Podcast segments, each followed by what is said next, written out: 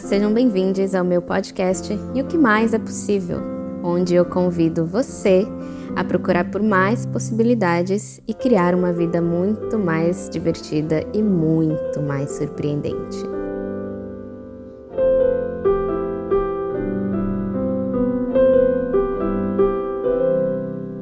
E aí, queridas, queridos, espero que estejam bem. Você realmente sabe quem você é para além de tudo que você já fingiu ser para outras pessoas? Pam, pam, pam. Eu tava vendo um vídeo da Rita no YouTube. Não sei se vocês sabem quem é a Rita, maravilhosa drag.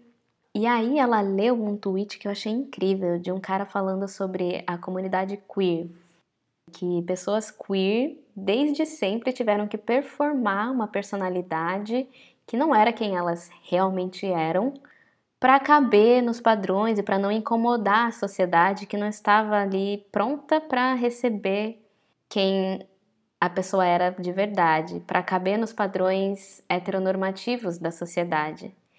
E aí o trabalho de uma pessoa queer em sua fase adulta é entender o que de si é performance, uma máscara, e o que é a essência da pessoa. Claro, as palavras são mais incríveis do que eu falei aqui, mas eu achei isso lindo e para além da comunidade queer, eu acho que isso é, é para todos nós. Porque todos nós performamos coisas que nós não somos durante toda a nossa vida. Até desde pequeno, gente. Quando a gente é criança e a nossa mãe, nosso pai ou alguém falar, ah, não faz isso. Ai, você fala demais. Você chora demais. A gente já começa a guiar as nossas ações, as nossas emoções a partir dessas observações que às vezes são feitas muito na inocência, mas a gente é muito sensível, principalmente quando, quando crianças. Então eu lembro muito bem de quando a minha mãe me falou uma vez que eu falava demais. Quer dizer, várias vezes, porque eu realmente falava demais. Eu lembro de estar numa festa de aniversário uma vez, e aí chegou o bolo de aniversário, que a aniversariante ia soprar a vela, e tinha uma parte do bolo que tinha dado uma caída, assim. e eu, criança, falei: ah, eu não quero comer essa parte desse bolo estragado aqui, não.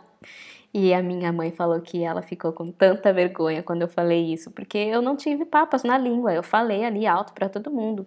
E quando ela me contou isso, alguma coisa em mim tomou aquilo como: ah, então eu não posso falar tudo o que eu acho assim, com facilidade.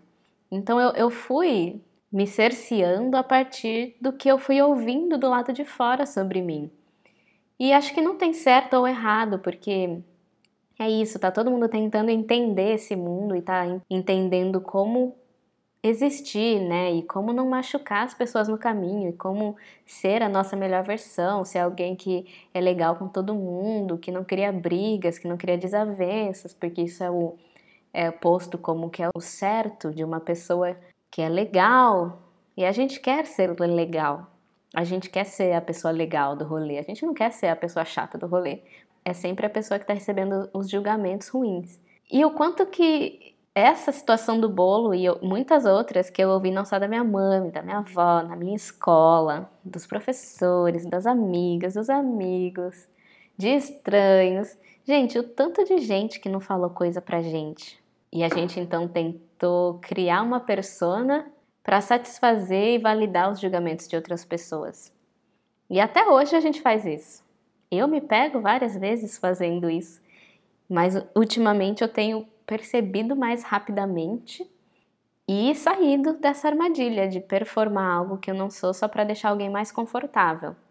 Acho que do, nos últimos cinco anos foi um crescimento bem exponencial de ir aceitando mais quem eu sou mesmo e deixar de lado essas neuras de ai, não vou falar isso, ai, não vou fazer tal coisa. Ah, vou evitar isso para deixar tal pessoa confortável. Porque se a gente deixa outras pessoas confortável a partir do nosso desconforto, não vale a pena. Né? Eu, eu acho que não vale a pena. Espero que vocês também não, porque a intenção é mostrar que a gente tem que estar em primeiro lugar sempre. E não é arrogância, não é egoísmo, é bem-estar, é bem-estar emocional, psicológico, físico, quando a gente se coloca em primeiro lugar e a gente se endeusa. Quando a gente acha que a gente é Deus na Terra, porque a gente é, a gente é uma parte dessa energia cósmica maravilhosa materializada nesse corpo, então temos partículas divinas em nós. Essa é a minha crença. Quando a gente entende isso, como que você vai se deixar para baixo? Como que você não vai se cuidar e se dar do melhor, sabe? Pelo menos é, é o que eu acho. Eu sou uma deusa nessa terra. Eu mereço o melhor e eu mereço me sentir bem na minha pele, no meu corpo, com as minhas palavras, do jeito que eu falo, do jeito que eu rio, do jeito que eu como, do jeito que eu ando, do jeito que eu me visto. Enfim, todas as micro facetas que me compõem. Estou trabalhando para cada vez mais trazer conforto para minha vida nesse sentido de eu me sentir confortável na minha própria pele, nessa minha casa que é o meu corpo. Não sei se faz sentido isso para vocês ou se eu estou brisando muito. Mas percebe que quanto mais a gente vai performando, criando uma personalidade e criando uma carapaça, né, uma máscara para essa sociedade nos aceitar, mais distante de quem a gente é a gente fica. E fica cada vez mais difícil voltar os olhos e voltar a atenção e a energia para nossa essência verdadeira e perguntar para ela, tá, você é isso mesmo? Quando me caiu a ficha de que eu tinha passado anos diminuindo a minha fala, diminuindo meus discursos e guardando tudo para mim, e o quanto isso, nossa, me deixava ansiosa. Eu tinha crises de ansiedade tremendas. E aí comecei a fazer terapia, comecei a trazer essas perguntas para o meu dia a dia. Eu comecei a perceber que não, eu não era essa pessoa que guardava tudo para mim que não queria abrir os meus sentimentos e falar das minhas particularidades, porque achava que isso não, não era necessário. Não, a crença de que não era necessário eu me abrir para as pessoas veio e foi sendo fortificada por tudo que eu fui vendo ao meu redor. E aí eu percebi que não era meu e, e que, na verdade, eu gostava muito de falar. E tinha ficado anos e anos sem falar. E aquilo estava me corroendo por dentro. Mas aí quando eu entendi, nossa, foi libertador voltar a falar. Gente, esse podcast não estaria acontecendo cinco anos atrás, sete anos atrás, que eu era outra pessoa. Sério, eu julgava muito forte, inclusive, as pessoas que eram totalmente abertas para o mundo. Eu julgava muito. Falava, ai, olha essa pessoa toda dada. Que absurdo. Não sabe nada da vida. O mundo vai comer ela viva se ela for assim, toda doada. Olha que bizarro, né? Pensar isso. E é, e é uma crença que não é minha. Eu percebi que eu assimilei essa crença de que o mundo te come viva de algum lugar, que nem, nem preciso saber de onde que é. Mas agora eu me libertei disso também. E se o mundo quiser me comer viva, pode comer, que eu vou me renascer e continuar vivendo. O mundo pode nos comer inúmeras vezes. E a gente sempre volta. E tá tudo bem.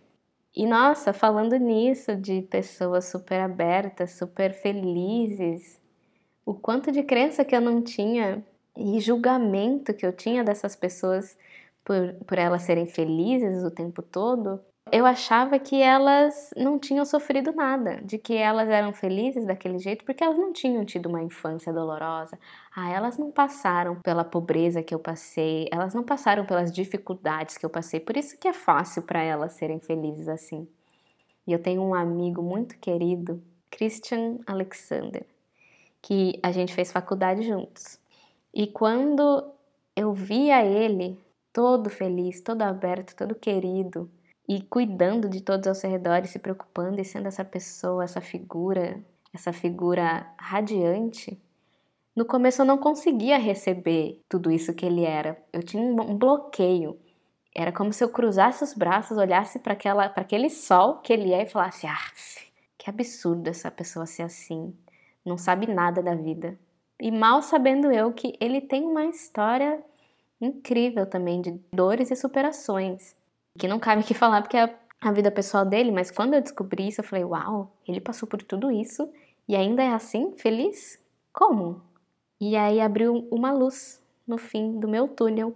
Eu pensei, uau, então eu também passei por várias coisas ruins. Será que é possível eu ser tão feliz quanto ele é? E aí já veio a comparação, né? Que eu queria ser feliz igual ele era. Não queria ser o meu, a minha versão da felicidade. Mas aí é um papo para um outro momento.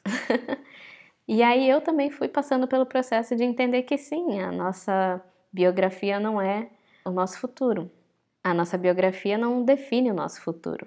Era possível eu encontrar a felicidade agora no presente, mesmo tendo passado por muita coisa bizarra no meu passado. E foi exatamente o que aconteceu. E aí fui percebendo o tanto de máscara que eu tinha, o tanto de barreira que eu tinha, o tanto de dores, feridas que eu tava lambendo e que eu tava cuidando, que eu tava ali, ó, que nem nenenzinho. Cada dor que eu tinha passado na minha infância, na minha adolescência, na minha vida adulta, eu tava cuidando. Eu tinha um berçário de dores e eu cuidava de todas elas garantindo que estavam todas ali bem vivas, alimentadas, bem gordas, saudáveis, sabe? Mas não faz sentido isso, a gente gosta de alimentar as dores. E aí a ala das minhas vitórias, a ala de tudo de bom que aconteceu na minha vida estava lá renegada. Sabe quando a gente esquece as plantas sem regar? Era assim que estava. Percebi o quanto nonsense era isso. Como assim eu tô regando, cuidando de todas as minhas dores e eu não tô regando e cuidando das minhas vitórias, das minhas felicidades, dos momentos mais incríveis da minha vida? Porque nos momentos mais incríveis da minha vida, nos momentos de mais felicidade, foi quando eu realmente estava sendo eu mesma, ou quando eu conseguia ver partes de mim que eram eu mesma. E aí me caiu essa ficha: uau! E se eu pudesse ser eu mesma a todo momento. O que pode acontecer se eu decidir abrir mão dessa seriedade que eu criei como uma personalidade que traz respeito, porque eu tenho uma cara bem de jovenzinha, não sei quem, quem viu aí na foto, mas eu tenho uma cara de, de neném. Então, para compensar, eu criei essa personalidade séria que, pelo menos na seriedade, eu era ouvida e eu era respeitada. E aí eu percebi que não precisava. Dane-se se eu não for respeitada. Foi aí uma outra ficha que caiu que não, não sei se cabe falar aqui, mas a gente quer ser respeitada, validada por outras pessoas, mas isso não. Ai, gente, isso não tem valor nenhum. Isso não agrega nenhum valor na nossa vida. São mentiras que são contadas, do tipo, ah, você tem que ser respeitada para ser uma pessoa de sucesso. Você tem que ser validada por X, Y e Z para conseguir algo na vida, para conseguir o que você quer.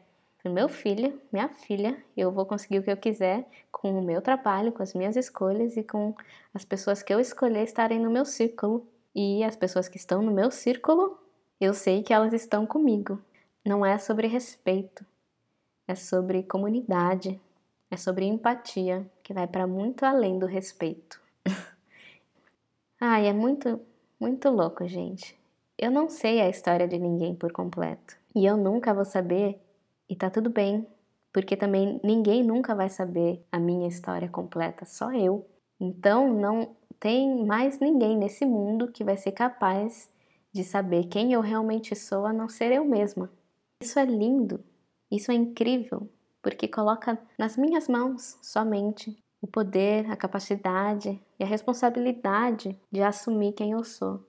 Então, cabe a nós descobrir quem a gente realmente é. E isso vai mudar ao longo da nossa vida, porque a gente é igual a gente é igual celular que está aí tendo atualização de software a cada três semanas, que às vezes me irrita, que eu falo, gente, já não deu update em tudo que precisava dar? E aí, não. A gente está constantemente em expansão, em modo de criação e de renovação. Então, bora se descobrir, bora fazer dessa trajetória da nossa vida uma trajetória de descobertas infinitas. Se surpreender no meio do caminho, falar: Uau, eu nem sabia que eu realmente gostava disso. Tipo eu aqui, eu nem sabia que eu realmente gostava de falar tanto de que eu tinha tanta coisa para falar. Mas aparentemente eu tenho E que delícia poder falar e ter meios tecnológicos para colocar aí no mundo e deixar que outras pessoas me ouçam. Bora descobrir as infinitas possibilidades que existem de existir nesse mundo. Ai, que delícia! Obrigada por ouvir até aqui. Gratidão, gratidão, gratidão. Se você gostou, manda uma mensagem no Instagram, compartilha esse podcast. Um beijo, até mais.